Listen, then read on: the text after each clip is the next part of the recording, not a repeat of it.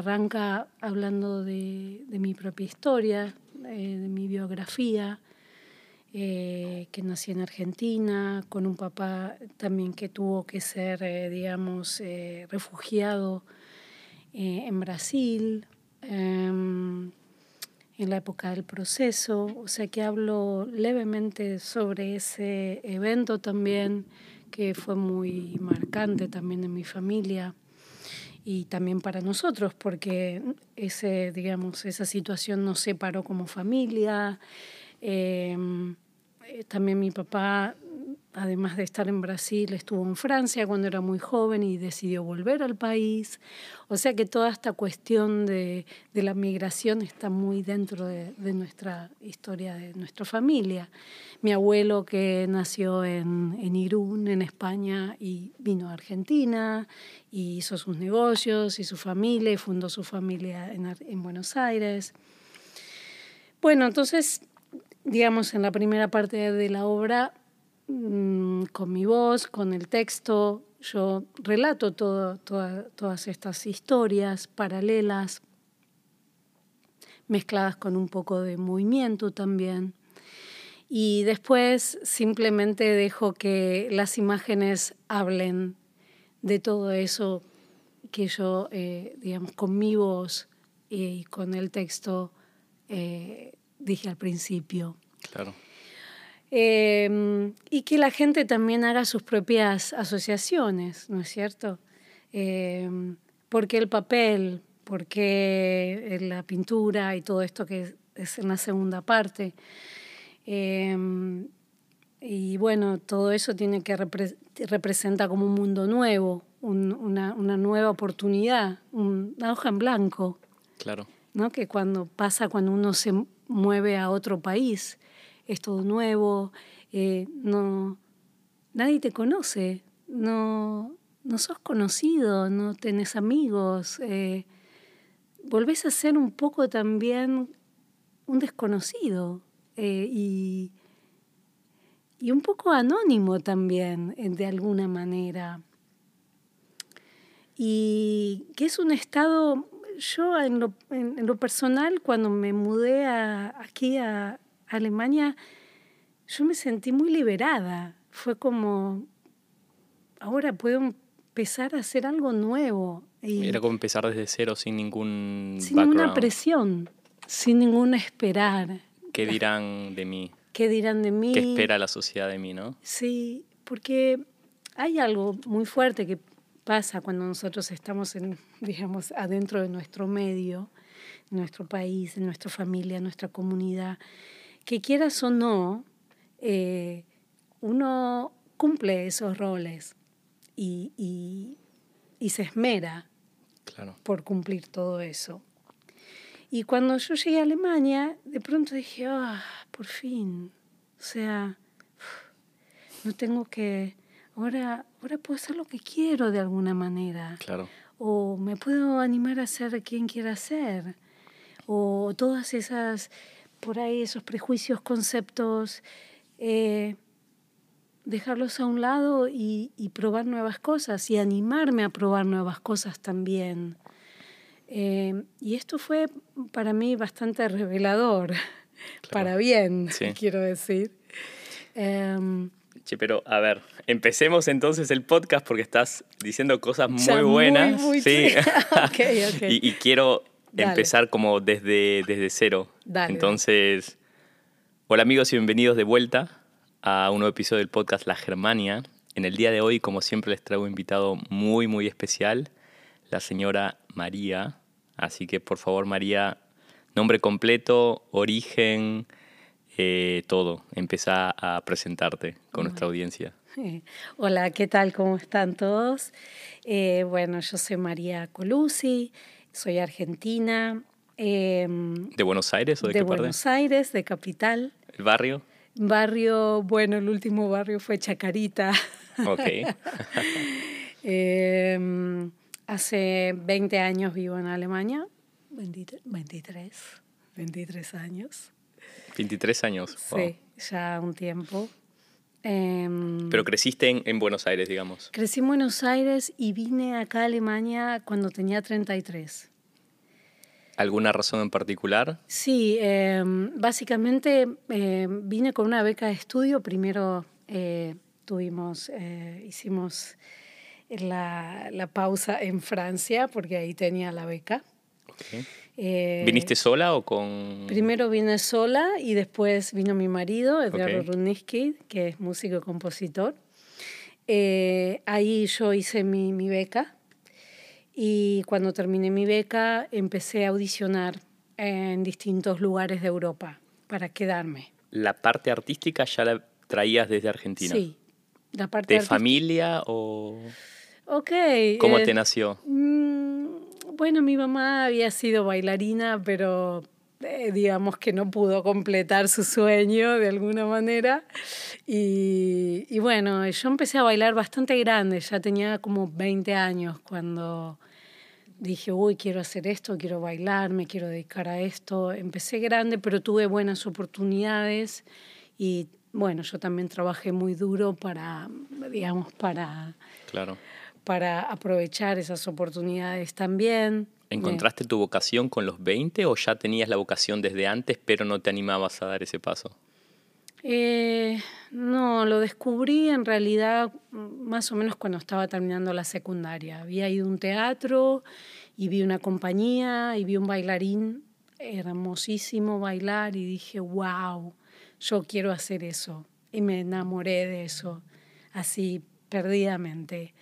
Y, y bueno, entonces me acerqué a ese bailarín y le dije, mira, yo quiero bailar, ¿dónde puedo ir? Y Así de una. Sí, eh, Miguel Ángel Elías se llama. Eh, y me dijo, bueno, tenés el taller de San Martín, que es un muy buen taller de formación, eh, este, puedes averiguar. Bueno, entonces me acerqué a ese lugar, empecé a estudiar ahí y después de ahí pasé a bailar a la compañía del ballet contemporáneo del Teatro General San Martín en Buenos Aires. ¿Fue muy difícil el cambio? O sea, pasar, porque lo, que, lo que vemos de, de, afuera, ¿no? Los que no estamos tan en el, en el baile es que es muy difícil, hay mucha competencia y tenés que darlo todo. Sí, es, es difícil y es... Eh, es muy sacrificado también, porque bueno... Muchas horas de entrenamiento. Muchas horas de entrenamiento, mucha caída y levantarte, mucha lucha con poder no poder, con eh, estaré bien acá, sirvo para esto o no. Estás siempre en el, en el ojo del juicio de otras personas, ¿no? De otras personas, exactamente. Y bueno, la carrera del intérprete es una carrera muy sensible por eso, por esto mismo que vos decís porque el ojo de alguna manera, el que, el que te mira es el que decide vos pones lo que, lo que más podés y lo que mejor podés, y, pero después el, la última palabra la tiene el que está del otro lado, no la tenés vos. Eh, por eso es una carrera muy, muy complicada. Hay que ser muy fuerte, muy fuerte para decir, ok, eh, esta vez no, será la próxima. Y a veces vienen muchas veces eso, esta vez no, será la próxima y hay que resistir. La mayoría de las veces, ¿no? Creo que los artistas por lo general tienen más nos que sís en sus carreras y los sís son, son conocidos, pero nadie ve la parte B del cassette, digamos, donde Exacto. la gente te dice no, la próxima, o hay una audición que no te, no te ven tanto y directamente te dicen que no, y esa resiliencia que tenés que ejercer en tu carrera es muy, muy importante para los, los bailarines. Sí, es muy importante, y además porque, bueno, eh, el cuerpo es una herramienta también muy, muy sensible y muy todo lo que te pasa por la cabeza también evidentemente eso tiene un reflejo en el cuerpo. ¿Afecta? Afecta. ¿Sí? La, Un día que estás mal, ¿te afecta cómo bailas? Y afecta, o sea, cuando sos profesional ya eh, puedes manejarlo, pero cuando sos un estudiante que estás intentando, que te está formando y todo lo demás, todo eso se, se aprende también, se aprende a, a, poder sobrellevar cuando estás mal y tenés que hacerlo bien, a tenés un mal día y tenés que levantarte, salir a entrenar y ensayar. Y bueno, todo eso es la educación, ¿no? Para eso uno también va a la escuela, para tener toda, todas esas vivencias, que es lo más parecido en realidad después cuando vas a bailar en una compañía, digamos.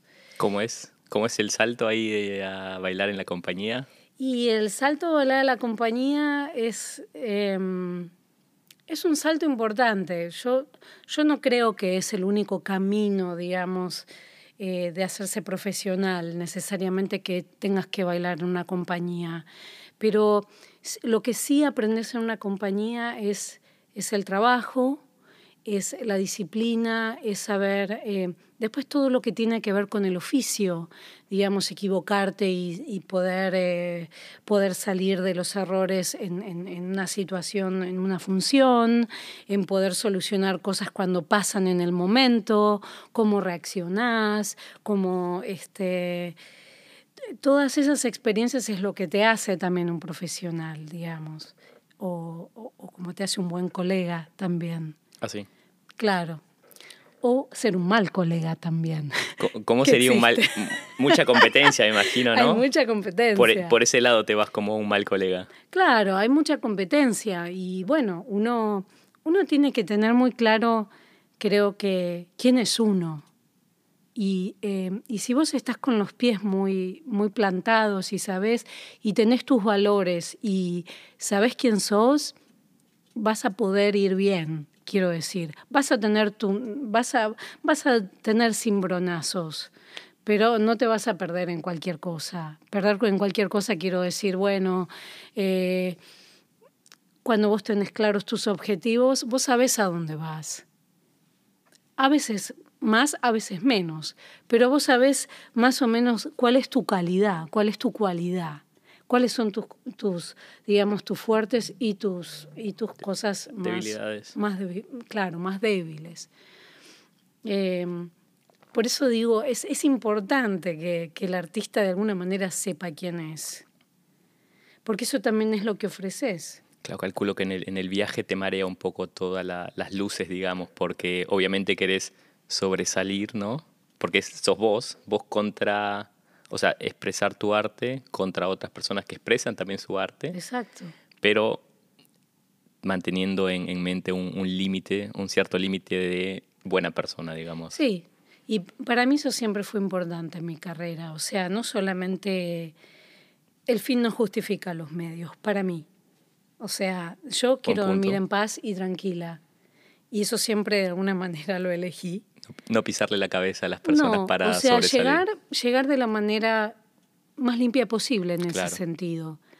O, llegar, digamos, por lo, porque por tu trabajo, a través de tu trabajo, y, y tener eso muy claro, que, que no este medio es un medio donde obviamente circulan muchas cosas y muchos intereses eh, muchos amiguismos también, muchos, o sea, no es todo tan... Eh, Talento 100%. Claro. Y, y, en ese sentido, yo siempre confié que el, el trabajo es el que habla por uno. Y si eso llega, digamos, si la oportunidad te llega y te aceptan por eso, va a ser por eso. Si, te, si es por otra cuestión, no es para vos eso. Es, vos perteneces a otro, digamos, a otro, a otro tipo de ambiente. Y a esto me refiero, hasta dónde uno acepta, como vos decís, es decir, ¿cuál es tu límite también? ¿Y hasta dónde quieres ir? Che, y en, tu profesión, ¿cuán grande es la dosis de suerte? Porque creo que en todas las profesiones necesitamos un poquito de suerte, ¿no? Sí, en la de, oportunidad, de oportunidad, ¿Sí? de suerte y de saber aprovechar las oportunidades. Básico. Ok. entonces empezaste en la, en la compañía en Buenos Aires, San Martín y... Empecé en San Martín, estuve ahí em, bailando con diferentes coreógrafos. ¿Qué em, estilo de baile? Contemporáneo. contemporáneo. Em, con una base, digamos, clásica, o sea, porque entrenábamos clásico y después ensayábamos y lo que ensayábamos era más que nada una mezcla de estilos entre, entre el contemporáneo y un poco el clásico también, pero era bastante contemporáneo, por decirlo sí, había también cosas de piso, o sea que era contemporáneo. Y después de que estuve en la compañía, en un momento dado, mm, yo siempre fui muy inquieta. y dije, ok, este es el lugar donde más, donde más arriba puedo llegar. en Argentina, ¿sí? En una compañía que te pagan un sueldo, que bailás. O sea, ya podías vivir de, de tu pasión. Sí. Muy bien. Sí. Un bueno, algo grande, ¿no? Algo muy grande. Algo muy grande en un país que es pobre. Claro. ¿Sí? Entonces, claro, un privilegio. O sea, yo me sentía privilegiada de estar ahí adentro. Todos querían estar ahí adentro. Eh, entonces, bueno, obviamente yo absorbí un montón de experiencia ahí, ¿no? Eh, desde mis colegas, porque mis colegas eran bailarines que me llevaban 10 años o 15 años. O, ¿Se nota mucho la experiencia de años en el baile? Claro que sí. Sí. Sí. Se nota en, se nota en la forma de resolver, se nota en, en el estar arriba del escenario. Y bueno, yo estaba ahí rodeada de toda esa gente, en donde es que la miraba como de arriba prácticamente. Viste, yo estaba abajo y ellos arriba y veía cómo bailaban y cómo se paraban en el escenario y cómo resolvían y todo eso fue una, también una gran inspiración para mí. Eh, y además de, digamos, de compartir con ellos, de trabajar con coreógrafos así muy, como muy renombrados también dentro de nuestra comunidad, digamos, ¿no? Argentina, eh, con gente que había, también se había educado ponerla en el exterior, ¿viste? Habían trabajado con Dori Hoyer, Oscar por ejemplo, Ana María Steckelman, que se había formado también en Estados Unidos, o sea, gente que tenía mucha experiencia y mucha, mucho conocimiento también, eh, y grandes artistas. Claro. Y, bueno, nada, para mí fue una, una... Ellos me marcaron claramente quién soy ahora también. Tú estabas viviendo todo el sueño, o sea, el sueño del artista de vivir de tu pasión en una buena posición, pero algo te, te picaba así por dentro, algo ¿no? decía, bueno, esto está bien. Y yo siempre, digamos, por, por un lado, me gustaba esto de aprender los pasos y de otros, de otro lenguaje, pero en un momento dado yo empecé a sentir como que yo tenía otras cosas adentro, como decía, esto está bien, pero no sé, yo quiero encontrar algo propio, algo que me identifique a mí. ¿Como estilo o...? Como artista, más que como estilo, como una, una visión, una, una visión y también un cuerpo, ¿no? Estoy hablando de estilo, para mí tiene que ver con ese cuerpo. Y ese cuerpo tiene que ver, o ese estilo tiene para mí que ver con quién sos vos. Eh, no solo por tus habilidades físicas, sino también como mm, qué es eso que, que, tu cuerpo eh, tiene para decir, ¿no es cierto? A través del movimiento.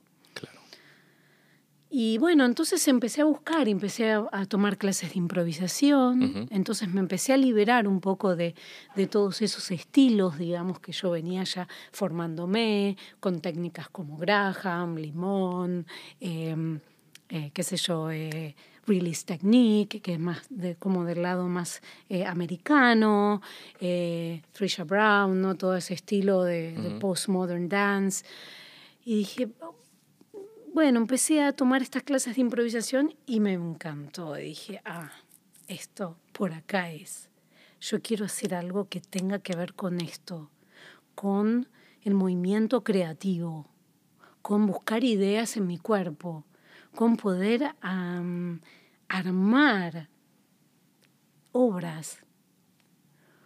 Entonces, claro, empecé a tomar, empecé a estudiar con Tambute, que es una maestra de composición, eh, empecé a tomar también solo improvisación de movimiento también, historia de la danza. Empecé a mirar muchos videos de todo, de todo, de todo el mundo europeo, digamos, qué es lo que se estaba haciendo acá. Y bueno, en un momento dije, bueno, em, creo que Argentina ya, ya cumplió su ciclo. Así. ¿Ah, Dije, Para la parte creativa de, de, de tu framework. Sí, exacto. Pero fue gracioso porque en ese momento que lo dije, dije, no, bueno, ¿qué voy a salir afuera, Europa? Me quedo acá en el país. Me empiezo a estudiar con la gente de teatro. Como bien sabrás, Argentina tiene una, una, una fuerte, digamos, eh, Hay mucho teatro. Hay mucho teatro y teatro bueno y hay mucha gente muy buena. Creo que de Latinoamérica el país que más teatro tiene, ¿no? Es tremendo. Más obras. Es como... Sí, gente muy, muy talentosa, ¿viste? No sé, Barty, Schumacher, no sé, hay miles, hay un montón, Cartoon, no sé.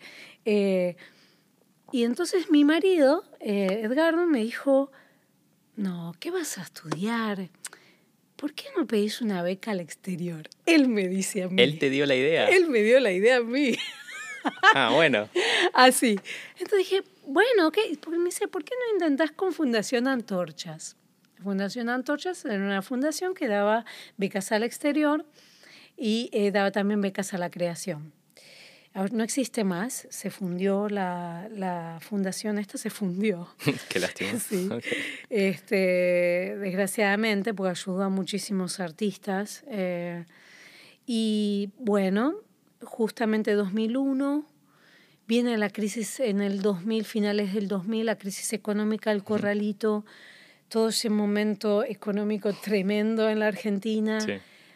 Y me ganó la beca para ir a Francia. Uf. A través de la Celebraste, celebraste esa noche de... Tremendo. Salió, me voy me voy a Francia a hacer la beca durante ocho meses. ¿Cuánto tiempo tenías para preparar todo? Y me había salido en abril y me iba en diciembre. Ah, bueno, tenías tiempo para despedirte de gente, preparar tus cosas, hacerte un poco la, la, cabeza. Totalmente. Y eh, entonces, bueno, fue, ay, me gané la beca antorchas, viste, fue como toda una revolución, viste. Y, nada, mi marido también me decía, viste, yo te dije que te la ibas a ganar, viste, como la típica de, viste, de yo, te, dije. vos tenés con qué, viste, como... Em, sí, y bueno, y ahí empezó el camino, ¿no? Ahí empezó el camino y hacia este lado del mundo. ¿Ya habías venido antes a Europa o la primera vez? Había venido con mi madre cuando tenía 15 años eh, a España y a París también, Francia. Em, sí, básicamente España y Francia. Sí, conocía un poco. Ok. Y a Londres también. Eh, había estado en Londres, en Inglaterra. Y bueno, y ahí empecé a estudiar en Francia, hice mi beca. Eh, mi marido se viene también conmigo. Él empezó a trabajar en Bélgica con un par de proyectos que tenía en paralelo. Eh, se está por terminar la beca, ok. ¿Cuánto tiempo era la beca? Y era ocho meses. Ocho meses. No era tan larga tampoco. Se terminaba y ¿qué hacemos? Estaba el corralito en la Argentina, me dice, no, no vamos a volver ahora. Ahora no, ahora no. 2001. Que ahora no, ahora justamente no es el momento. Entonces, eh, eh, yo le digo, bueno, eh, él estaba trabajando en Bélgica, yo le digo, bueno, puedo intentar en las compañías más top de Europa. Y si no me sale nada, empiezo a las compañías más pequeñas. Claro. Pero vamos arriba y después bajamos. Y empecé. Empecé el Via Crucis. empecé a visionar un par de super top, así tipo... Fue duro, ¿no? Fue duro. DV8.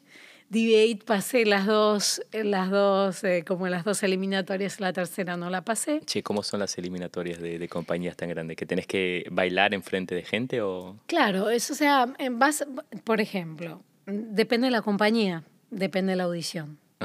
En esta audición era una clase. Ok, la clase, después viene la parte de improvisación.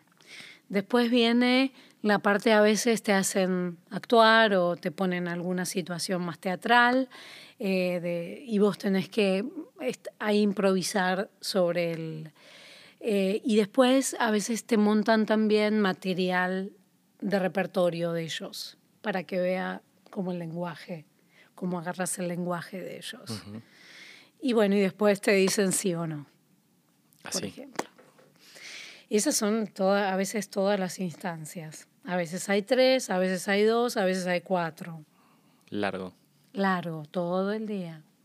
Wow. Mucha gente. Me imagino. ¿Cuántas, cuántas personas van a una, a una audición típica de una compañía tan grande? y podés 300, 400 personas. Wow. Y de ahí, de esas quedan como un par. Y de esas quedan 20. Wow. Cuatro y buscan a dos. O sea, te eliminan, te ponen 20 para. A veces hay dos días de audición. Entonces yo hice esa audición, no pasé. Hice otra para una que se llama, una mm, compañía en Bélgica que se llama, em, ¿cómo se llama? Última vez. Muy física, muy, muy física, tremendamente, altamente power, pero power total. Eh, y esa estuve cerca. Me dijeron que sí. Y después cuando volví a Francia, me escribió un email que no. Wow. Pero esa fui hasta el final. Y eh, esa había estado, la audición había estado muy bien. Yo reconocí ahí que yo ahí puse, había puesto como todo.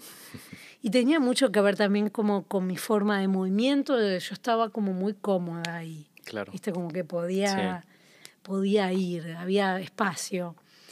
Y finalmente terminé audicionando, me entero por una amiga en Argentina que me escribe por email, en, yo estaba en Europa, María, presentate, está Sasha Valls, la compañía de Sasha Valls abre audición. Yo dije, ¿cómo? Yo estoy acá y no me enteré, le digo. A ver, para los ignorantes que, que no estamos en el mundo de, del baile, explica cómo la compañía. Ok, Sasha Valls está, está acá en Berlín, es una compañía que reside en Berlín. Este, una compañía muy, muy importante, digamos. Después, digamos, de las de Pina Bausch, es como la más importante. Eh, la coreógrafa es una coreógrafa alemana, eh, nacida en Karlsruhe. Mm. Eh, y bueno, nada, era la verdad que para mí era alguien muy, muy importante. Había también estado en el Festival Internacional en Buenos Aires. Yo ya la conocía, había visto obras de ella en Argentina. Y cuando dije Sasha Valls, digo, hoy, Dios mío, esto, top, esto es muy, esto es muy grosso. Y bueno, viste, y yo dije, otra vez, otra Intentamos, ¿por qué no? Otra vez, ¿por qué no? El no ya lo tenías asegurado. Exacto.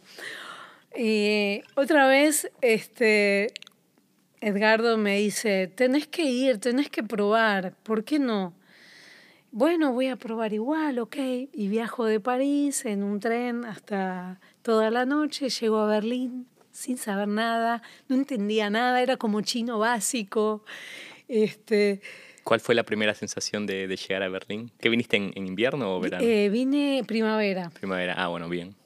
Llegué 5 de la mañana, solo Guille Garden Digo, ¿qué es esto? Empiezo a ver, no entendía nada de lo que hablaban alrededor. Encuentro una brasilera. Digo, ¿vos hablas? Sí, ¿vos vas a la audición? Sí, yo no tengo idea dónde estamos paradas. Además, bueno, en ese momento recién empezábamos con los celulares. Claro. O sea que no, no teníamos... Eh, no había Google Maps o cosas así. Exacto, ¿viste? No. Entonces empezamos a caminar y de golpe un auto se para en la calle y dice, ¿a dónde van? Y vamos a una audición en la Sofía en Cele, ahí en Mite. Si quieren las puedo llevar, dice en inglés. Y dije, uy, esto es muy peligroso. Che, muy confiada vos. Eh. Muy confiado. Yo, bueno, llévanos.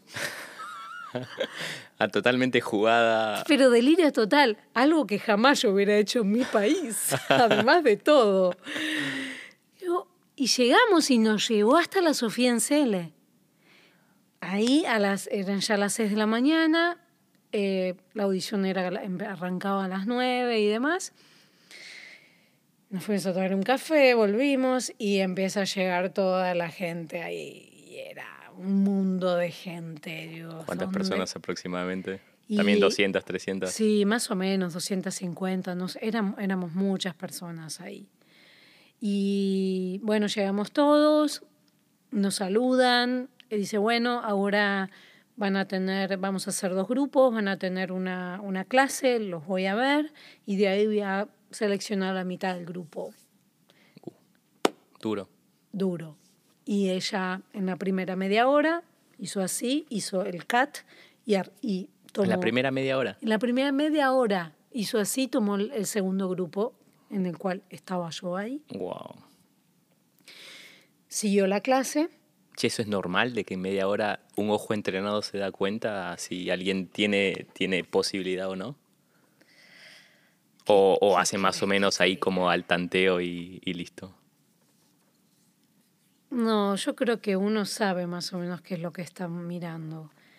Uno sabe que, que la fisicalidad, al menos, como primera cosa es la fisicalidad y cómo es esa cómo es ese cuerpo que se mueve en el espacio, cuál es el, el outcome, digamos, ¿no? Cuál es tu lo que le dicen en alemán como el Ausstrahlung, sí. ¿no? ¿Qué es lo que qué es lo que vos ahí estás emanás mientras estás ahí? Y eso lo lo captan. Eh, y la gente que está mirando sabe cuál es cómo te moves, cuál, es tu presencia, cómo es tu presencia y ahí, ahí hacen el, corte, digamos. Después de esa media hora nos dejaron, eh, empezamos a trabajar en, grupo, de a dos, empezamos a improvisar y ahí fue el otro cat. ¿También la mitad? Ahí la mitad otra vez, más o menos la mitad, otra vez. De ahí fue la pausa, seguimos a la tarde a la tarde todo, la tarde improvisación, improvisación, improvisación, improvisación. Y al final del día quedamos 20. Estuvieron todo el día bailando, entrenando. Éramos exacto. Ella todo el día nos estuvo viendo trabajar, trabajar, trabajar. Y de ahí quedamos 20 para el segundo día. De 250 quedaron 20. Para el segundo día. Che, para, entonces volviste a tu hotel así como. Volví al hotel, que era un hostel atrás del Friedrichstrasse, un hostel que yo estaba con, una, con un equipo de rugby y dormía así, así con mi cartera porque dije, ¿qué estoy haciendo acá? Con todos los rugby. Dije, esto, es un delirio total. Yo dije, me van a afanar todo, me van a robar todo. Digo, tengo un miedo que me roben. ¿Viste? Éramos, no sé, 20, 25 personas en una habitación, todas las camitas. Dije, bueno, ok. Todo sea por cumplir mi sueño. Todo esto, ok, estoy acá, todo va a salir bien. Positiva. Positiva. Este, y, y bueno, el otro día me levanté Segundo día audición, chan chan. Ahora se pone serio, porque ahí sabíamos que solo necesitaba, en realidad necesitaba dos personas. ¿Dos? de los 20. De los 20, que de los cuales terminó tomando a cuatro. ¿Cómo veías tus chances más o menos con las otras personas? No tenía idea. La verdad que yo tenía buena idea porque tenía buen feeling de que estaba haciendo bien las cosas. Como que había algo que me decía que estaba bien. Eh, no mágico, sino muy real. Como que todo lo que pasaba yo lo tomaba. Lo tomaba y, era como una retroalimentación. Claro. Y eh, sabía que eso era algo que, está, lo que estaba pasando estaba bueno. O sea, no era una cosa mágica. Era algo muy concreto. Sí. Eh, y, y, me, y, ella me gustaba cómo hablaba, me gustaban las cosas que decía, y yo estaba muy interesada, ¿viste? Eh, y no estaba nerviosa. Eso es la otra cosa que dije, mmm, normalmente es una situación de mucha exposición, uno está muy nervioso, ¿viste? Y yo estaba como muy calma, como decir, wow, qué calma que estoy, está todo bien acá. Esto es un, esto está bien acá. Hay algo que está pasando que pasa. Claro, sí, sí. Pasa. Hay como, hay química, hay algo que sucede. Sí, son esas cosas que uno siente, ¿no? Es inexplicable, pero se siente. Exacto, como pasa, uno pasa. Sí. Y, y bueno, y el segundo día fue muy intenso también, pero ahí ella eh, dijo, bueno, van a ser, van a hacer pequeñas obras en distintos lugares del edificio, como un tipo site specific. ¿no? Site specific es como vos armás piezas en una escalera, por ejemplo, en el ascensor, en, en el balcón o en el baño. Algunos eligieron el baño, un par elegimos la escalera. Yo elegí la escalera, una pared que estaba toda descascarada y bueno, y dije, bueno, voy a hacer una pieza acá. Eso lo hacen para ver cómo ustedes reaccionan a un environment, a un contexto, ¿no? Con elementos. Exacto. Porque, bueno, ella trabaja mucho en, digamos así, en, espacios no convencionales también. No solo hace obras, en, digamos, en, para stage, para escenarios, sino también para espacios eh, públicos, eh, museos, em, eh, salas de teatro, exposiciones. entonces, bueno, para, para ella era un, buen test ver cómo la gente reaccionaba y qué hacía. Y bueno, y después de, hacer estas pequeñas piezas, de también de hacer improvisaciones grupales también, eso para ella muy, era muy importante esta, esta cuestión de la escucha grupal, cómo, las personas escuchaban a otras, cómo podían conformar un grupo, no solamente ser un individuo, sino como esta conversación entre lo individual y lo colectivo, con una fuerte, em, en un fuerte diálogo, ¿no? En su trabajo está muy presente todo esto. Y eh, bueno, ella observa mucho también eso, qué cualidades tenés también para ser parte de un grupo. Em, y después de, de estar, digamos, de, de, cumplir todas esas etapas del día, al final nos hizo hacer 20 minutos un solo donde iba pasando por cada uno y vos ibas y mostrabas tú solo, te sentabas, pasaba el otro, mostraba su solo. Y, yo hice un solo muy corto además. Yo estaba... ¿Qué, qué es un solo corto? ¿Un, solo, par de minutos? O... Claro, un par de, o sea, ella dijo, bueno, uno de 15 minutos y yo hice uno de 7 minutos. Ok. O sea, realmente... Pero es bastante, ¿eh? 7 minutos bailes. Claro. Pero bueno, además elegí cosas que me movía, pero después agarré elementos, viste, no sé, empecé a abrocharme un, como un saco, como un, saquito que tenía, empecé a como abrochármelo y a cantar, o sea, empecé a hacer cosas que no, que por ahí no era lo que todo el mundo hacía, que era bailar y saltar y hacer como cosas así muy físicas, y me fui como completamente por otro lugar, y ella me dijo, ah, ya está, yo le dije, sí, ya está. Ah, bueno, está bien. y ahí terminó la audición. Después de todo eso nos hizo acostar en el piso con los ojos cerrados, a todos, a los 20 que estábamos ahí, y dijo, eh, bueno, ahora em, cierren los ojos y yo voy a pasar y al que yo toque va a quedar. Uf el corazón palpitándote a, mil por hora, ¿no? Y yo decía, por favor, que me toque, por favor, que me toque. Y yo decía, y viste, vos escuchabas que pasaba caminando los pasos, alrededor, viste, y vos decías, uy. Y en un momento dado, que me tocó. Y dije, sí. Estaba súper emocionada. Estabas dije, adentro. wow, qué loco todo esto. Dije, me tocó. ¿Viste cuando decís, sí. ok, me tocó? Eh, y me tocó, me tocó la oportunidad también, ¿no? Obviamente. Y, bueno, y ese fue el comienzo también de, de, mi aventura alemana. ¿Cómo fue volver a tu, a, tu, bueno, a Francia y decirle a tu marido, che, mira, nos tenemos que ir a Alemania? Y bueno, fue, fue increíble, fue increíble eh, por un lado, la, la, cuestión no terminaba del todo acá, porque volví, eh, ella, me, ella dijo que yo voy a tocar y los voy a llamar de vuelta, eh, pero no es seguro, o sea que ella no aseguró el puesto, tampoco, dijo, yo los voy a llamar, me voy a contactar con ustedes y para la próxima producción, pero no es nada seguro. Entonces yo volví a Francia, le dije, che, mirá, me fue bárbaro y me tocó, bueno, no es nada seguro, pero yo estoy contenta, le decía, ¿no? Como todo, todo iba.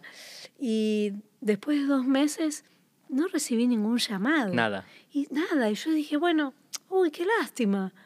No, no fue el trabajo al final. Mm. Y después de que pasaron los dos meses, en un momento dado, me, me llaman y me dicen, te invitamos a, a, que, a que des una audición con la compañía durante un mes, que trabajes con la compañía para la próxima producción, para ver cómo encajas con ellos. Muy bien, ¿no? Te vamos a pagar el mes de trabajo y, y después de ese mes decidimos si te vamos a invitar o no. Wow. ¿Qué pensabas? Y dije, yo igual estaba súper emocionada. Era una súper oportunidad. Sí. Era trabajar en la primera liga. Era, era una experiencia muy grosa. Claro. Primera línea europea, obviamente. Y, y bueno, y obviamente cuando, cuando volví y eh, empecé a trabajar, eh, vinimos, vinimos los dos, eh, Edgardo también me venía a visitar mientras yo estaba audicionando todo, todo ese mes. ¿No se mudaron? No, yo me quedé, me quedé en la casa de una, de una amiga de una amiga mía en, en, en Hallense. Eh, un invierno con una nieve que te tapaba las, las rodillas más o menos, súper duro, esos menos 16. Eh, ¿Cómo fue el primer invierno todo en Alemania? nevado, increíble. Yo decía, ¡ay, qué frío que hace acá!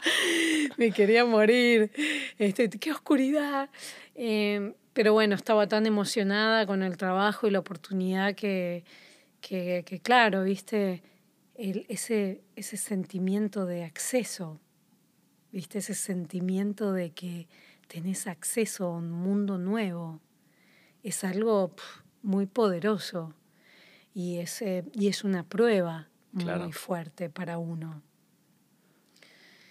Em, ¿Empezaste entonces a interactuar con las otras personas de la compañía? Exacto, empecé a trabajar, empecé, empezó el proceso de la obra eh, y bueno, y todo fue bien. ¿Sí? todo fue bien, todo empezó a ir bien y em, ahí al final del proceso ella me dijo, te quedas, te voy a contratar como invitada, te voy a contratar para esta obra y nos, y nos instalamos en Berlín. Wow. Y ahí ella me fue renovando el contrato producción a producción. O sea que yo estuve como tres años trabajando una atrás de la otra como invitada. Ah, te la jugabas ahí como sí o sí tengo que darlo todo, si no, no hay contrato. No hay contrato. No hay futuro. No hay próximo contrato. O sea, cuatro horas por, lo menos eh, estuve, y ella en ese momento hacía como dos horas por año más o menos. O sea que estuve entre dos años o tres años ahí contratada como invitada. Cuando se terminaba el proyecto, se terminaba.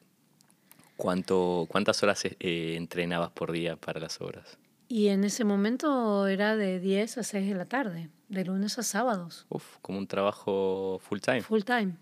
Era un trabajo full time. Yo tenía una visa también, o sea, no era europea en ese momento. Eh, tenía una visa eh, como extranjera, solo eh, que me habilitaba a trabajar en la Schaubühne, en el teatro donde ella residía como coreógrafa. Claro. Y bueno, y eso, y, y ese fue, digamos, fue como la, el fundamento, digamos, trabajar en, en esta compañía fue para mí el fundamento de lo que soy ahora también, como creadora, como maestra también, mm. porque muchas cosas de ese, de ese tipo, esa forma de trabajo a través de la improvisación, eh, como componer obras, como eh, interactuar con elementos, con la música, con el sonido. Gran parte de todo eso, de ese trabajo también yo lo hice ahí adentro, digamos, a través de siendo parte del proceso creativo de las obras de Sasha Waltz, digamos. Eso te marcó la, la, la parte creativa y, ahora metiéndonos un poco en tu obra de ahora, que me pareció increíble. Eh, de dónde empieza a nacer la idea, porque es una tiene muchas muchos elementos, o sea, es muy muy profunda, digamos, tu obra. ¿De dónde empezó a surgirte la idea de, cómo organizarla? Bueno, eh, primero eh, la idea fue, yo fui a ver a una exposición de un colectivo que se llama Migrantas, eh, que ellos ellas trabajan con pictogramas sobre que hacen migrantes, digamos, pero ellas, digamos, transfieren esos dibujos y esas ideas que hacen en sus workshops en forma de pictograma. Y yo fui a ver esa exposición donde se exponían todos estos pictogramas en ese salón y cuando entré a ese lugar y vi todas las temáticas, digamos, referidas a la migración, me emocioné muchísimo. Eh, dije, wow, yo me encantaría hacer una obra con esto, hablando de esto. Me, me sentí muy, muy tocada por, por, el, por el tópico también, pero también me, me dio mucha curiosidad de, de, también de poner en imágenes y, el tema, digamos, migratorio. ¿Cómo hago para transferir en imágenes y con mi cuerpo toda esta temática? Y eso fue como, esa fue una pregunta muy, muy fuerte que me llevó a decir, bueno, me voy a meter con esto. Entonces empecé a colectar a estos pictogramas, los elegí. Eh, son, eran muchísimos y yo elegí como tres. Uno que es una mujer con una piedra eh, detrás de la, en su espalda, otra que es una mujer con unas raíces en el piso, eh, y em, sí, básicamente con esos dos trabajé, el otro después lo dejé de lado, pero básicamente con estos dos pictogramas me quedé. Y, y entonces la idea, yo empecé a mirar los pictogramas y estas raíces que, que, estaban en el piso se me ocurrió trasladarlas en las ramas en las manos para poder hablar, o sea, las raíces que están en el piso, las ramas que están en las manos, eh, traducir toda esta temática de, de dónde uno viene, eh, a, dónde uno va, qué es lo que hace uno, eh, cuál es el trayecto que deja uno en su paso, em, cómo uno escribe esa historia, por eso eh, en la pieza están las ramas y está el papel en blanco y yo pinto, digamos, con las ramas, que es el, todo lo que vas dejando mientras vos vas caminando, que es tu propia historia también. Y digamos que ese fue la, la, el primer pictograma donde yo empecé a crear. Eh, los pictogramas son blancos, son bidimensionales también, y en un momento dado surgió esta, esta idea de, ok, la postal es blanca, ¿y qué pasa si yo vuelco esa postal y se convierte en un papel y en un mapa? Entonces surgió la idea del papel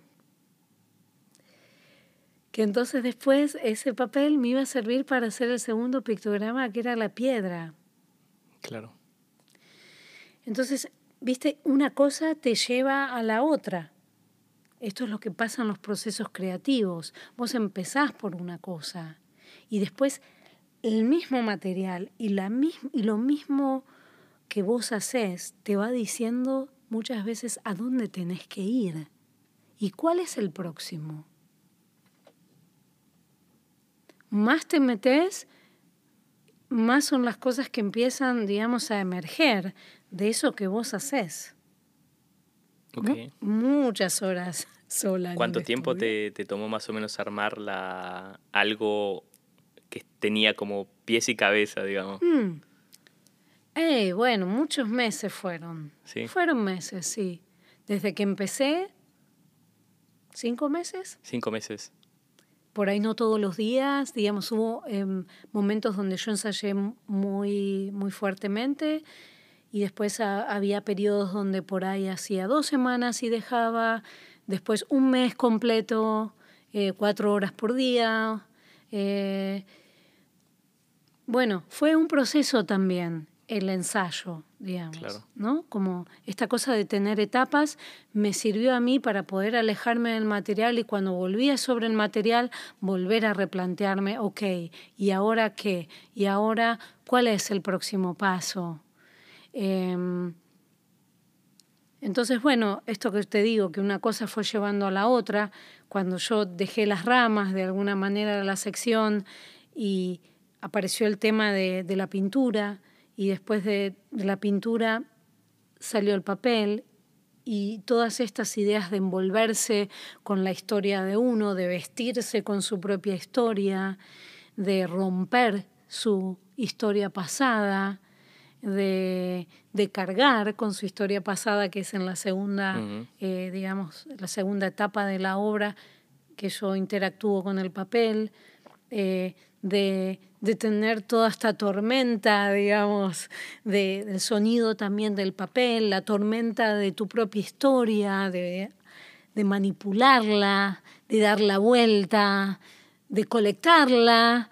O sea, todas esas acciones, digamos, fueron eh, también un reflejo de, lo que yo hice con mi propia historia, eh, como migrante también. Bueno, fue muy, bueno, yo lo, vi como mucho lo que vos dijiste al principio de la entrevista, que a vos venir a Alemania te daba como una, una hoja en blanco, ¿no? Y justamente eso es algo muy relacionado con tu obra, que es como, es un papel en blanco donde la sociedad no tiene nada, no espera nada de vos. Puedes hacer lo que quieras y finalmente decidir qué es lo que más te llena a vos. Sí, sí. Em, justamente lo del papel en blanco fue... Eh, y además, bueno, en la obra también es uno mismo que va abriéndose papel en blanco. O sea, el papel no se abre mágicamente. Yo no, o sea, no creo del todo en la magia, pero sí creo en lo que uno cree. Y si uno cree en, en, lo que hace y si uno cree en, su, en lo que tiene para decir, eh, las cosas se, tarde o temprano se dan. Em, y si vos también escuchás lo que, lo que tenés adentro, digamos, lo que querés decir y lo, y, y, lo dejás de alguna manera emerger. Em, sí, hay que ser valiente también. Claro. Hay que ser valiente para esto. No, eh, y no siempre es fácil. Eh, y a veces te toma más tiempo. A veces viene rápido y a veces necesitas masticar mucho hasta que sale eso. Em, y yo soy de esas masticadoras, ¿no? No soy de, de esas que, es, que hacen y todo se, es magia. Y yo necesito este, esta cuestión de caminar, del proceso, de entender, de estar segura, de, de, de sentir el, el de adentro, entonces ahí voy, ¿no? Como que, eh, y esto también de alguna manera está en la obra, em, esta cosa de, de, de, como del reloaded, ¿no? Como esta cosa de, de siempre de volver, ¿entendés? De, de, volverse a armar, de volver a creer, de volver a, a, a transformarse, de, viste de... Bueno, quizá eso está reflejado en la parte donde vos jugás con la... O, te vestís con la hoja en blanco, ¿no? Exacto. Donde vos decís, bueno, es mía, mi hoja en blanco, mi vida, y yo la voy a mover como quiera. Sí, sí. ¿Y cómo es la, la parte de las ramas? ¿Qué es para vos ahora tus ramas? Porque vos ya hace mucho que vivís acá, 23 años. Sí, sí, claro. ¿Tenés ramas aún? Sí, tengo mis ramas. O sea, el hecho también de, de haberme insertado de alguna manera dentro de, la cultura, eh, digamos, de este país, de alguna manera me, me hizo, me hizo eh, abrir nuevas ramas, por decirlo así. Em, la lengua también, que si bien no, no la hablo muy perfectamente, ¿no? pero que es algo también muy bonito, ¿no? que tiene esta lengua, em, abrirse a toda esta situación de nuevos sonidos, nuevos, nuevas formas. Em, ¿Te da otra visión de la gente saber la lengua? Sí, te acerca a la gente, ¿Sí? más que nada. Para mí es algo importante, si bien eh, uno siempre dice, bueno, yo ya vine como grande, digamos, para aprender una lengua muy, muy perfectamente o muy única o muy de manejarla muy como si fuera tuya. Este, em, aún así siento que, que es importante entender dónde estás a tu alrededor, entender a la gente. Eh, que eso te acerca, te acerca humanamente, eh, básicamente. Claro, te da otros insights de las personas, ¿no? Claro, sí, básicamente eso. Y bueno, y también eché raíces teniendo un hijo acá. Ok. Eso también. Wow. Eh, eso es echar raíces, raíces nuevas. Eh, un hijo que habla otra lengua también, además de la tuya. Eh, un hijo que creció en otra cultura, compartiendo tu cultura por transferencia y la cultura de la escuela, de sus amigos, de la sociedad. ¿Cómo es criar un niño en, en Berlín?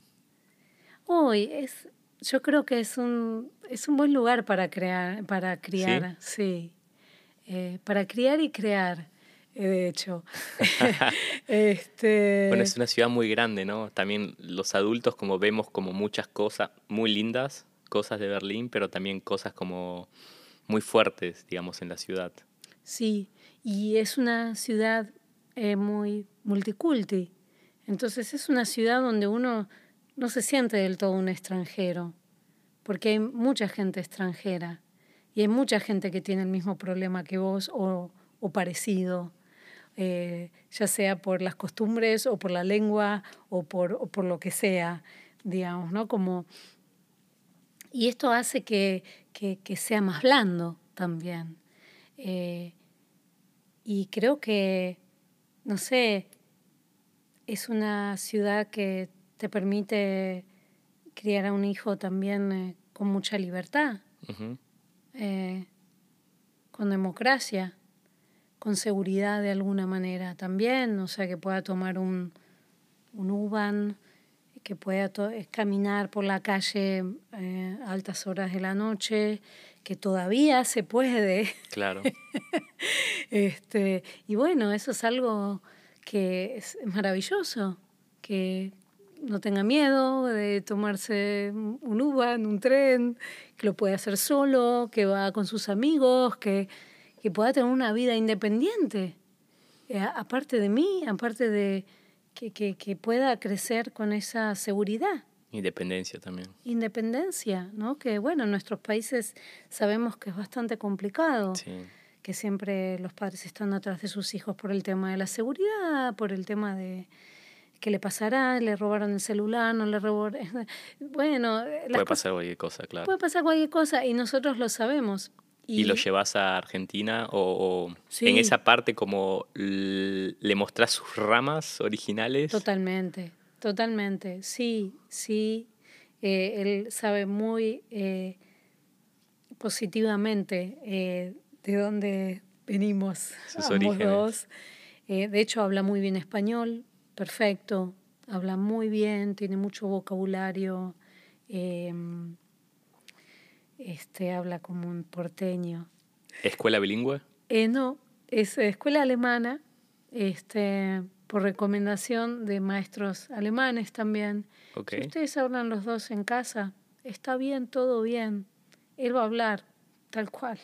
Él habla, habla igual, habla perfecto español, porque los dos hablamos español en casa. ¿Nunca tuviste miedo de que quizá se olvide un poco el... no, porque veíamos que no, porque veíamos que no, que él switchaba perfectamente. Éramos nosotros español, el mundo alemán. Era así de claro. Y es así de claro para él. Nosotros jamás nos hablan alemán. Entonces, bueno, esto también tiene que ver con hacer raíces, volviendo al, a, esto, este tema. Este, Y, bueno, y en realidad darle lo mejor de los dos mundos, ¿viste? Porque él sabe, de alguna manera cree, él cree que el mundo afectivo es el mundo argentino, por decirlo así. Es la familia que está allá, son sus primos, sus tíos. O sea que, que, él sabe que esa, ese, ese corazón familiar está del otro lado. Y acá es el otro mundo. Y él toma lo mejor de los dos. ¿Cómo es estar solo eh, criando como familia en un país como alejado, que es totalmente diferente, ¿no? Porque, no sé, calculo allá, tenés a tu familia, tu, que te pueden ayudar a, no sé, si necesitas un fin de semana ir con tu marido eh, a estar más relajados o, o, tienen compromisos, tenés tu familia, tu contención también tenés a alguien que si tenés un mal día, puedes ir y te dice, no, te, da un mate o te da eh, algo de tomar y charlan. Acá no está, con una familia, ¿cómo es? Sí, es full time, full time familia. Vos sos todo, sos padre, abuelo, tío, primo, sos todo. Sí, es, es intenso, es intenso. Em, Sí, al principio fue duro. Eh, yo extrañaba mucho a mi familia también en ese momento y dije, wow, esto sí que es duro. Un poco así de, de estar, sí, que uno está, muy solo y que a la vez todo depende de vos, porque no tenés padres, no tenés hermanos, no... Entonces, claro, a la vez es una gran responsabilidad. Además también la sociedad alemana es una sociedad un poco más individualista, digamos, que una sociedad latina, ¿no? Totalmente. Entonces, claro, ahí es, fue muy fuerte. Lo, el otro día estaba acordándome de esto justamente, como lo que más me impactó fue, vos entregás a tu hijo a la sociedad acá. O sea, vos entregás tu hijo a la quita o a la y les pertenece a ellos. Dije, wow, ¿por qué es realmente así? Viste, desde muy pequeños les enseñan a ser muy independientes. Entonces, claro, por un lado, él nos tenía a nosotros ¿Entendés que nosotros, ay, qué lindo, viste, todo el contención. contención, venga a jugar todo el tiempo en casa, saltando por los sillones, sí, no sé qué, puro juego, y sí, la música en casa, vamos, vamos, fiesta. Y después la, la escuela, ¿entendés? Como él tenía estas, por eso te digo, por un lado, eh, a nivel de, de padres, uno se siente muy responsable y es, es, fuerte, digamos, hay que, hay que aguantar ahí, como decir, acá estoy solo y, y tenés que remar y decir, vamos. Y después por el otro lado, bueno, él recibe lo otro, ¿no? Que es la escuela y la sociedad y, y, todo eso que aprenden en la escuela. Pues la escuela para mí solo tiene como esa esa utilidad de, saber eh, sociabilizar. Después lo que aprendes o no aprendes, eso es otra cosa, digamos. Pero lo más importante es esto, ¿no? Como crear personas que puedan vivir en sociedad de alguna manera. ¿Cómo, cómo describirías a la sociedad alemana, digamos? Si tendrías que describirla con un par de, de palabras. Uy, bueno. Digamos, obviamente Berlín es algo diferente. algo diferente. Alemania. Sí. Eh, tuvimos muy buenas experiencias, debo reconocer, en las escuelas. Escuelas que sean siempre, eran todas escuelas del Estado, digamos, que ah, escuelas públicas. ¿Es buena la educación pública en Alemania? Está bastante bien. Eh, tienes sus fallas, pero como todos los todos los sistemas educativos en todo el mundo en este momento. Creo que es un momento muy particular del mundo, que no se puede decir cuál sistema es el que funciona. Claro. Se sabe igual que obviamente el sistema, digamos, alemán tiene que renovarse y tiene que evolucionar. Em, pero hemos tenido muy buenas experiencias eh, nos han tocado eh, maestros muy contenedores, gente como educadores que tenían una cierta visión y, armaban, digamos, actividades y, y, le daban a los chicos muchos valores también. O sea que desde ese punto de vista yo, yo estoy muy contenta, incluso ahora, ahora que está en la secundaria, que tiene 14 años, viste, em, escuelas que se comprometen, viste, que arman que arman debates sobre, por ejemplo, temáticas de la política, de, que hablan de la guerra, que hablan de, de, digamos, que hablan de todos los conflictos actuales, viste, escuelas que, que están como comprometidas con justamente que tienen un rol adentro de la sociedad y esto se lo transmiten a los alumnos. No es, no, los alumnos no son solo un contenedor de, de, digamos, de conocimiento, sino que apuntan también a, a formar seres, digamos, democráticos, con criterio, con formas de pensar, este, y cosa que me alegra un montón. Claro. Eh, porque bueno, los dos siendo artistas obviamente tiene que ver con nuestra, digamos, ideología de alguna manera. Claro. Che, ¿Cómo es eh, trabajar en un mundo de artistas en Alemania? Bueno, en Berlín otra eh, vez. Es Berlín. Vamos en Berlín. Exactamente. Sí, bueno, es en parte, yo te, te cuento, digamos, yo, digamos, llegué a Berlín y llegué y trabajé dentro de una compañía que también era internacional, ¿sí? Sí. Eh, o sea que era bastante, lo que sucede en, los marcos de compañías son, es, como una burbuja. Ah, sí. Sí, porque vos estás todo el día trabajando ahí con la misma gente, eh, tenés un sueldo todos los meses, tenés vacaciones pagas, em, cuando te lastimas, te, si tenés algún tipo de, sí, de accidente o de que estás lastimado, te, digamos, estás cubierto, te recuperas, vuelves a trabajar, o sea, estás adentro como de un sistema y también de una burbuja. Yo cuando nació mi hijo Luca, em, en el 2010, decidí, una vez que él eh, nació, con un año, yo decidí salir de la compañía. Uh, ok de ser independiente de vuelta. Mucho riesgo, ¿no?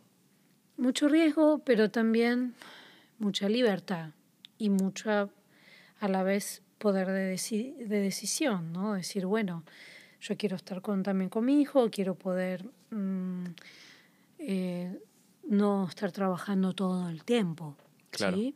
De tener un hijo para que lo cuide tu marido o una babysitter ya en ese momento tenía 40 años, mm. o sea que era un punto para mí crucial. Si así, yo no disfruto ahora mínimamente de todo esto, esto se va, esto se va y no vuelve más. Sí. Entonces, viste, en ese momento pensé, voy a empezar a trabajar, voy a empezar a dar clase, voy a me voy a quedar en la compañía como invitada, voy a hacer las obras de repertorio, o sea, y esto significaba cuando había giras, yo giraba, iba, trabajaba, iba de viaje volvía a Berlín y estaba en casa de vuelta, o sea que empecé a articular una profesión de una manera distinta, sin irme completamente, porque obviamente después de estar eh, cinco años en esa compañía, yo tenía que hacerme un nombre un hombre afuera de esa compañía. Tenía que eh, empezar a... ¿Quién era María Colusi fuera de esa compañía? ¿A qué, qué, hacía ella? ¿Qué artista era? ¿Qué, ¿Qué era lo que enseñaba? ¿Qué tenía para enseñar? ¿Pensabas que te identificaban más con la compañía y no a vos como individuo? Básicamente. Básicamente, María Colusi y Sasha Waltz. O sea. Claro. Y esa fue y, eso fue para mí un, quiebre muy importante, porque ese trabajo que vos viste en el Delphi Theater, Display Angekommen, también fue un producto de estos 12 años que yo vengo trabajando como artista independiente. Mm.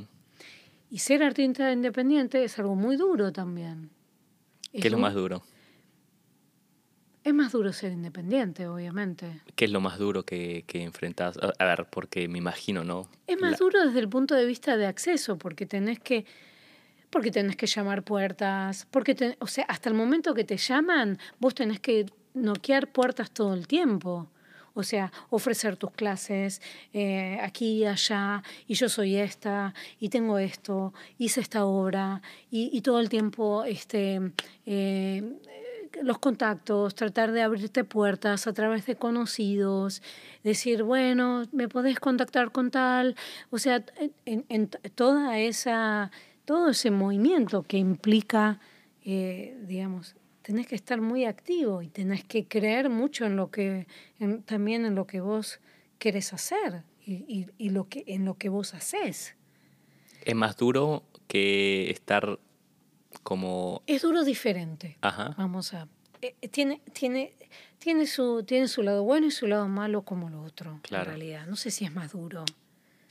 Eh, tiene su pro y su contra. Pero tenés más presión como, como independiente, ¿no? Me imagino tenés más presión desde el punto de vista de la productividad. Porque obviamente de, tu, de tu productividad depende tu dinero. O sea que si vos, vos trabajás, vos ganas plata. Vos no trabajás, vos no ganas plata. Y en una compañía fija, vos no ganas, igual te pagan. Vos no estás en esa temporada y bueno, igual te pagan. Claro.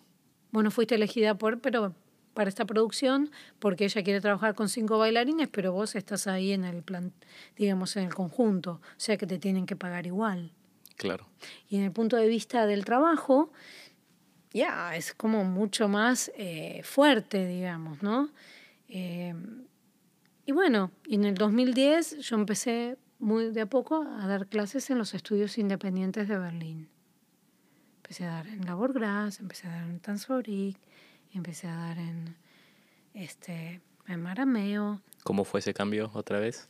Y ese cambio fue, empecé a dar un estudio en la caminada, viste, así, muy, muy, este, muy underground, como muy bueno, y empezaron a acercarse y las clases empezaron a llenar de a poco, y el boca a boca, y, me fueron invitando de otros estudios de Berlín, y, y, ahí empecé como mi carrera, digamos, como docente de alguna manera. El boca a boca es muy fuerte, ¿no? En el mundo de artístico. Es muy fuerte, es muy fuerte. Y, y bueno, y la gente me empezó a conocer, María, que sí, María, que bailaban Sasha Waltz, pero María ahora da clases de improvisación, María hace sus propias obras, eh, María está en el Dokelf, en el eh, Delphi Theater, en Radial System, en el otro, ¿entendés? Como, bueno. Ya no eh, más asociada con la compañía. Claro, ya no más asociada, o sea, artísticamente. Claro. Porque yo también tuve que, este era como un planteo muy, muy casi existencial para mí, decir, bueno, ¿quién soy yo sin, sin ese nombre? ¿Quién soy yo fuera de la compañía? ¿Qué, ¿Qué sos vos como artista? ¿Qué tenés para decir? ¿Qué es lo que tenés para decir? ¿Cómo lo encontraste?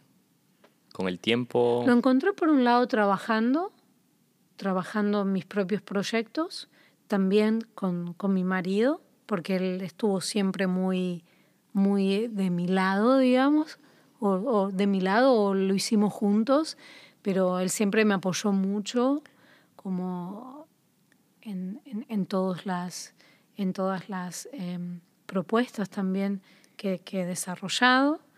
Déjame preguntar más de eso porque es, me imagino que tu marido te estaba, es, bueno, está ahí en las buenas y en las malas, ¿no? Cuando te, te dicen no, cuando te cierran la puerta en la cara y es como tu sostén de, emocional, digamos, porque calculo que un artista necesita mucho esa parte de contención emocional.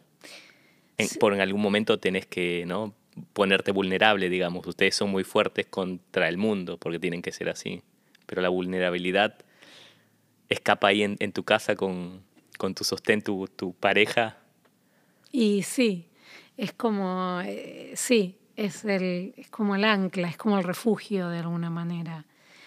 Y bueno, interesante, ¿no? Es, es, él y después, bueno, ahora que, digamos, tenemos una familia, es la familia. Claro. ¿No? Como ese lugar donde em, es como un lugar único, ¿no? Como que es uno, uno ahí es quien es uno, digamos.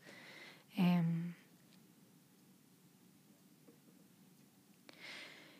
sí, interesante porque, bueno, de alguna manera, no solo, digamos, como un refugio, pero también él también me, ha acompañado mucho en todo lo artístico, ¿no? En las decisiones, en, y también a, a mi propio arte, por decirlo así, porque como trabajamos mucho juntos, también hay mucha influencia de él conmigo y de mí para con él.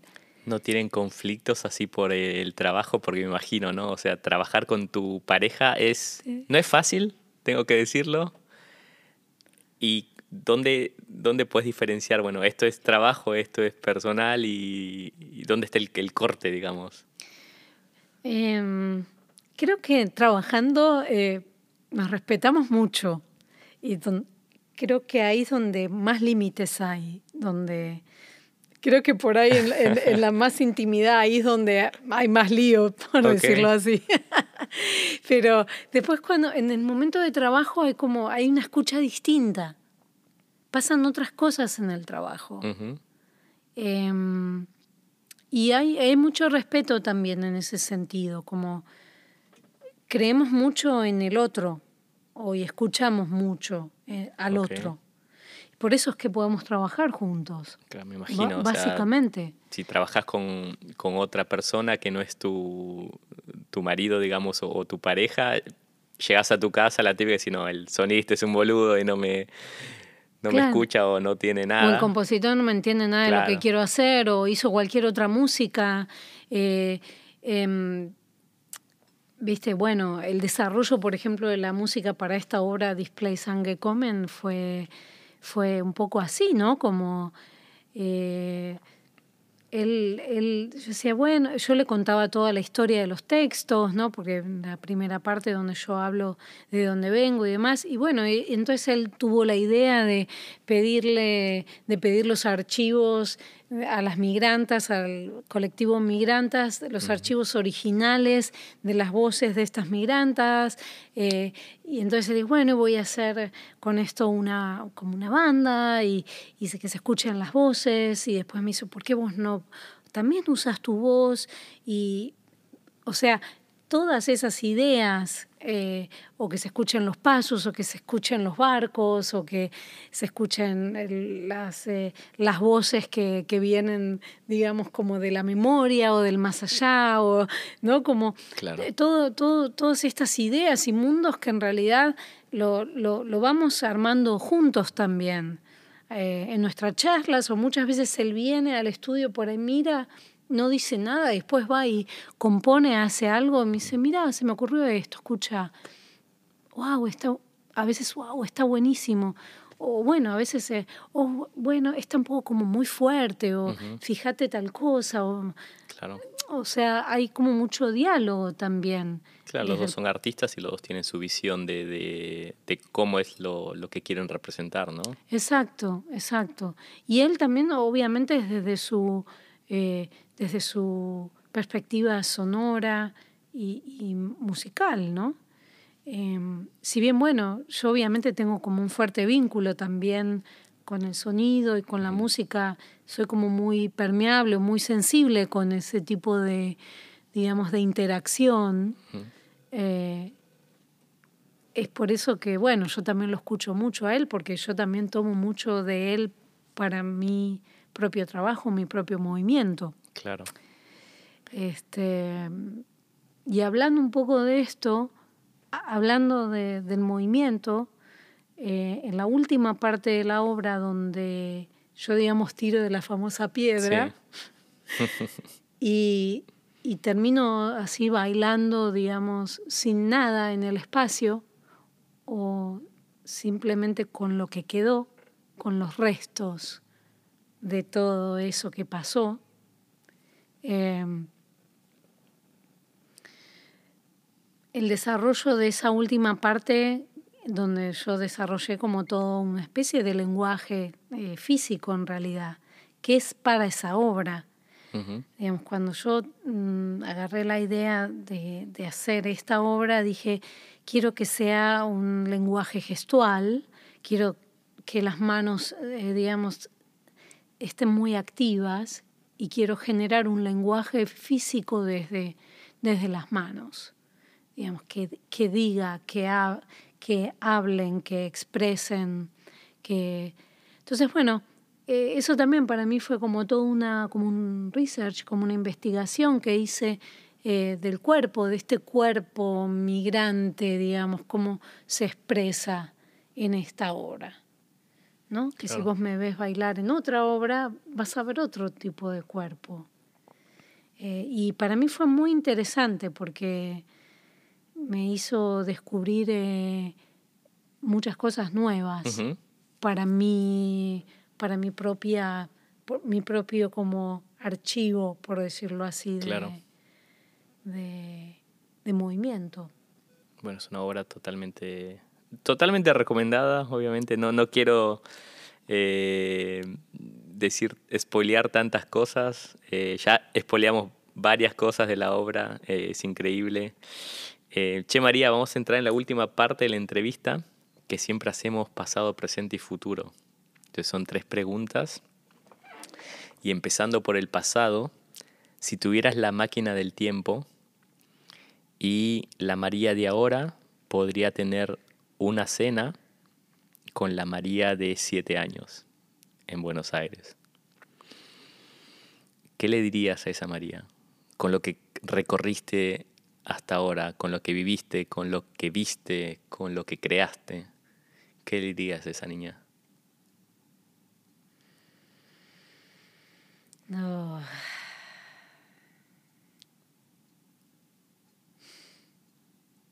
Wow. ella, todavía no sabe lo, lo, lo que va a pasar, ¿no? Los cambios. Bueno, yo diría lo que te dije al principio de la, en realidad de la, de la, nuestra charla, que fue que escuches, que escuches lo que tenés adentro, que no dejes de escucharlo y que, y que confíes en eso.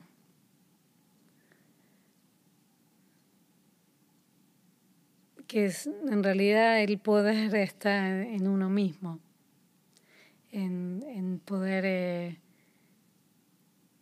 simplemente dar lo que tenés que dar. Bueno, muy bien.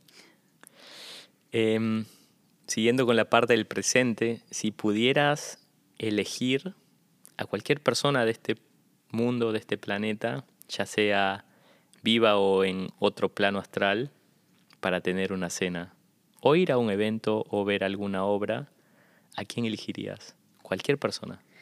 Uy, elegiría a mi padre. Ok. Sí. ¿Cómo sería el plan? Uy, sería el plan, eh, sería, sí, ir a, cenar, em, carne. Ok. Difícil de conseguir buena, buena carne en, Berlín, pero bueno. Eh, sería, eh, sí, ir a comer carne con un buen vino y charlar de todas estas cosas y y también demostrarle a Luca em, que conozca a Luca. Em, y que nos abracemos muy fuerte, muy, muy largo, todos. Muy bien. Y la última pregunta del pasado, presente y futuro, obviamente es el futuro. ¿Cómo ves a la María de 75 años, 80, ya retirada, digamos. ¿Dónde la ves? ¿Cómo la ves? ¿Haciendo qué? Uy, Em,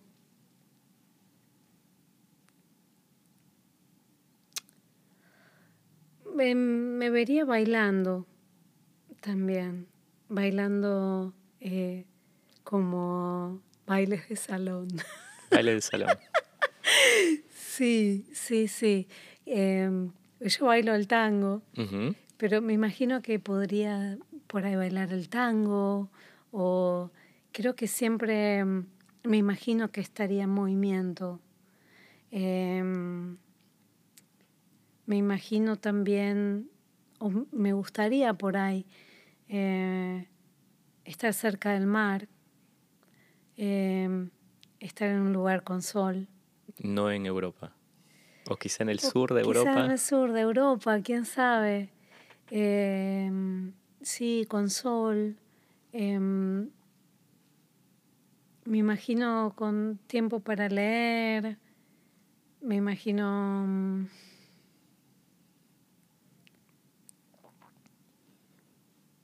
con tiempo también para estudiar.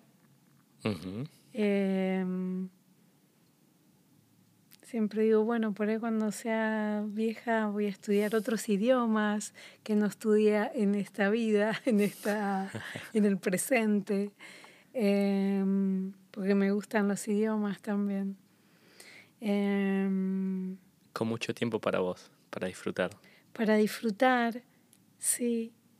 También me imagino estando con Edgardo, ahí los dos, este, mirando el mar, este, caminando largamente.